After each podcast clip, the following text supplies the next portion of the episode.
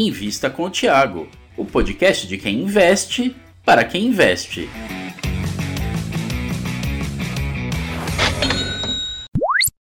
Fala pessoal, tudo bom? Hoje a gente vai comentar a respeito de um tweet da Glaze Hoffman, que ela falou o seguinte, né, a respeito da Petrobras, uma empresa listada. É, ela falou o seguinte: passada a eleição, volta a sangria a Petrobras. Estão preparando a distribuição de 50 bilhões em dividendos. Não concordamos com esta política que retira da empresa sua capacidade de investimentos e só enriquece o acionista. A Petrobras tem de servir ao povo brasileiro.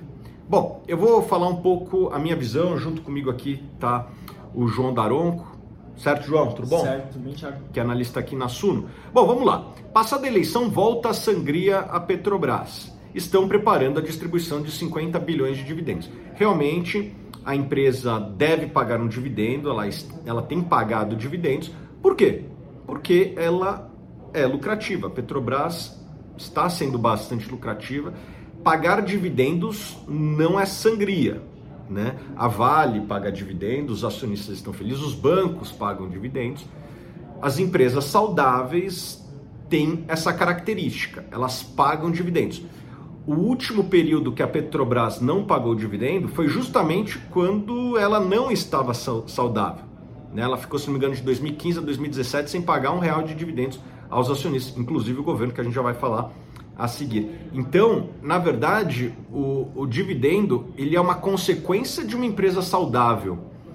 O dividendo ele não sangra a empresa, ele é consequência, ele é o fruto da saúde financeira de uma empresa.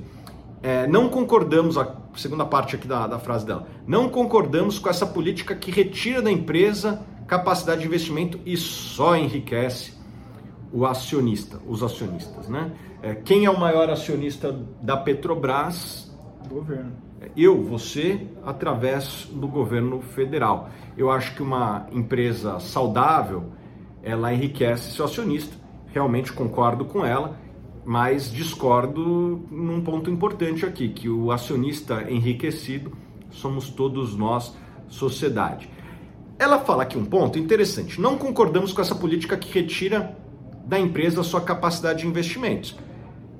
O conselho da empresa, quando sobra lucro, né, fazia tempo que não sobrava lucro na Petrobras, mas ultimamente tem sobrado, ele tem a opção de fazer investimentos ou distribuir para os seus acionistas, ou reduzir a dívida. Né? Aliás, a Petrobras tinha a maior dívida do mundo e a dívida foi reduzida porque foi uma empresa bem gerida nos últimos anos. Bom, até dar um, depois destrava aqui. Qual que é o problema com essa frase? Eu questiono é, a capacidade histórica da Petrobras de fazer é, investimentos. Boa parte dos investimentos da Petrobras não respeitavam uma lógica, vamos dizer assim, financeira. Eu invisto hoje para ter um retorno no futuro. Boa parte dos investimentos da Petrobras respeitaram no passado longínquo uma lógica de poder, uma lógica que, enfim, todos aqui viram o que aconteceu, né? É, faziam refinarias superfaturadas, né, que custavam muito mais do que deveriam custar, e isso aqui ia para as empreiteiras e com uma espécie de rebate para grupos políticos, né? É, na hora que, o, que a Petrobras paga dividendo para os acionistas, realmente ela perde capacidade de investimentos como esse. Né? O que eu acho bom como brasileiro, como acionista de Petrobras. A dúvida é aqui, nós como sociedade, como acionistas individuais que somos, nós queremos o quê? Que ela pague dividendos para nós e assim nós decidimos o que vamos comprar com esses dividendos, ou deixar na mão do, do, do conselho da Petrobras, que nós não sabemos ainda quem serão os representantes, decidir como será essa alocação de capital. Né? Ainda não sabemos qual será a configuração do, do conselho novo da Petrobras, já tem alguns nomes é, relacionados, inclusive ao próprio PT, para a presidência da Petrobras, né? E assim, a gente já viveu como sociedade esse experimento de você politizar a Petrobras e deixar o conselho da empresa fazer investimentos relevantes. Não foi, na minha opinião, e acho que na de vários aqui, um experimento vitorioso, né?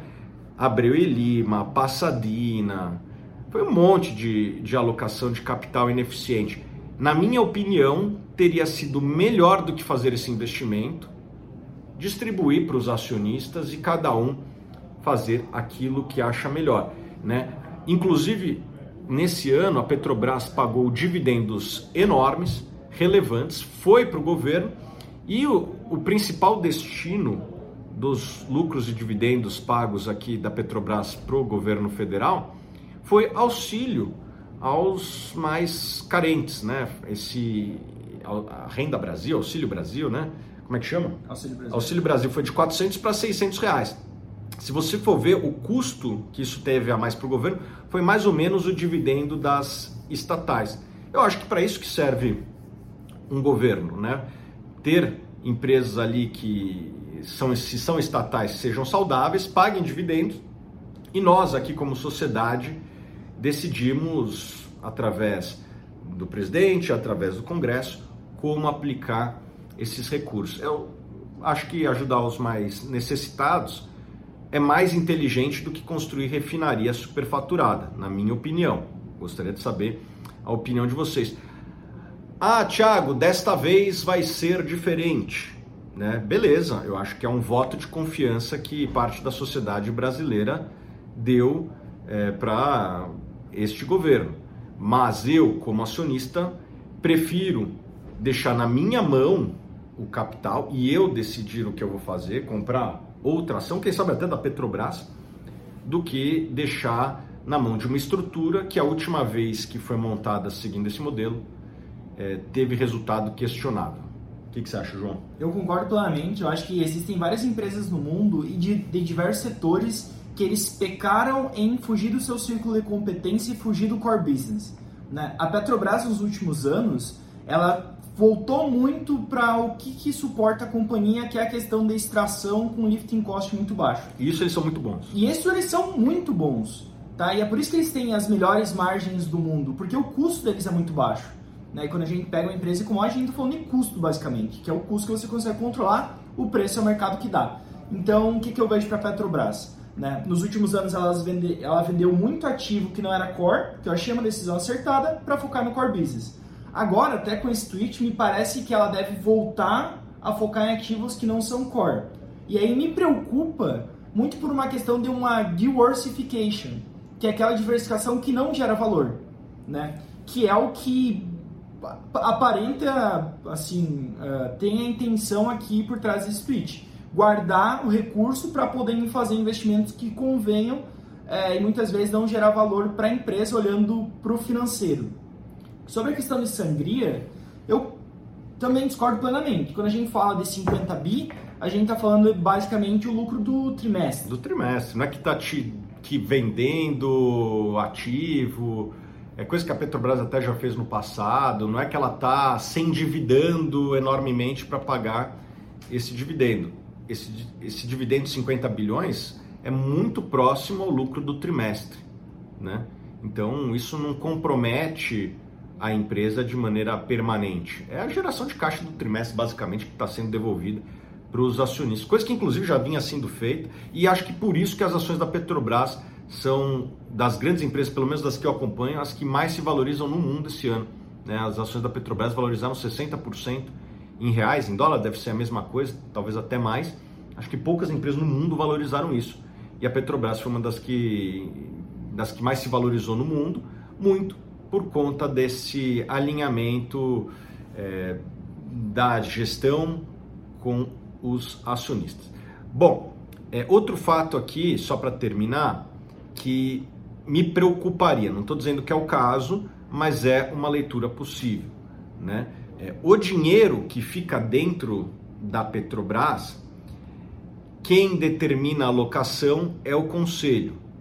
Então, imagina que tem algum acordo político de bastidor, do tipo, me apoia aqui nesta região, governador, que eu construo uma refinaria depois na sua região. Isso é muito fácil, entre aspas, de fazer dentro do conselho. Por quê? Porque quem controla o conselho é a Petrobras, aliás, desculpa, é o governo federal, né? Os acionistas minoritários que têm representantes no conselho podem votar contra. Então, ah, vamos construir aqui uma refinaria nesse estado do Nordeste que o governador nos apoiou na eleição.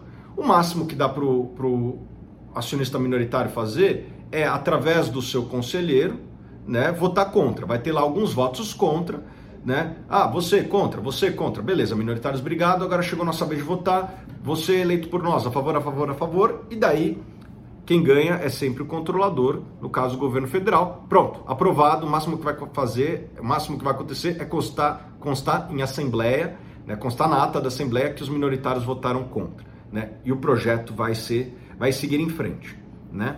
É, além disso, pode ser sempre que tem aquele ajustezinho de capex, né? Como a gente já viu, né? Os investimentos saindo mais caro do que o orçado. Espero que dessa vez não aconteça isso, se, se acontecer investimentos relevantes.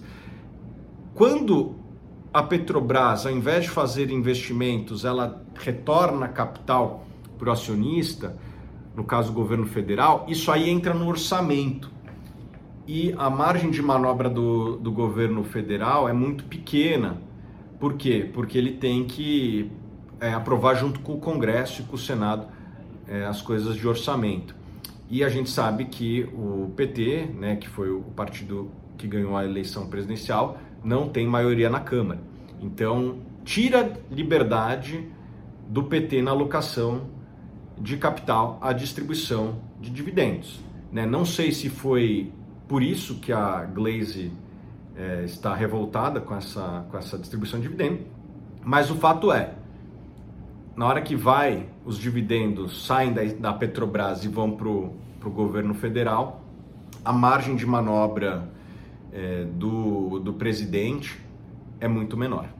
Concordo, eu acho que o investidor tem que ficar bastante de olho nisso, porque dependendo muito da personagem que fala, sempre tem viés por trás. Né? Ninguém vai deixar explícito qual é a sua intenção, é, e o investidor que tem bastante cuidado e esse discernimento de o que realmente está acontecendo e por que está acontecendo, e o que está acontecendo recentemente é focado em gerar valor para os acionistas e, como a gente já mencionou, 28% de todo o dividendo distribuído vai para o povo brasileiro, né? O maior acionista é o governo federal e aí isso acaba trazendo para é, a população brasileira, para todos nós, para o Thiago, para mim, para você, né? Quem ganha são todos nós. Então, uma empresa saudável é, que distribui bons dividendos é bastante natural que isso aconteça. A gente tem muito exemplo na bolsa de boas pagadoras de dividendos. Não é por isso que acontece sangria, não é por isso que a empresa vai quebrar. Ainda mais quando ela está num momento muito saudável, como ela está, num ciclo muito bom, como ela está.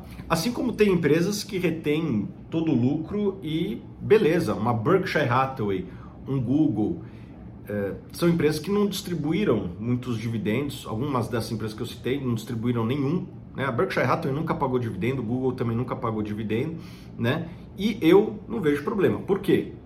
porque o Warren Buffett sempre foi um ótimo alocador de capital. Né? Eu talvez prefira um dólar na mão dele do que na minha, porque realmente o cara é muito bom. É, a Glaze Hoffman, o PT, é, eles precisam, entre nós aqui, é, reconquistar a confiança de que possam ser um Warren Buffett na alocação de capital, coisa que eu acho que vários acionistas é, questionam a capacidade é, dessa possível nova gestão de alocar capital. Obrigado, João. Obrigado, Thiago.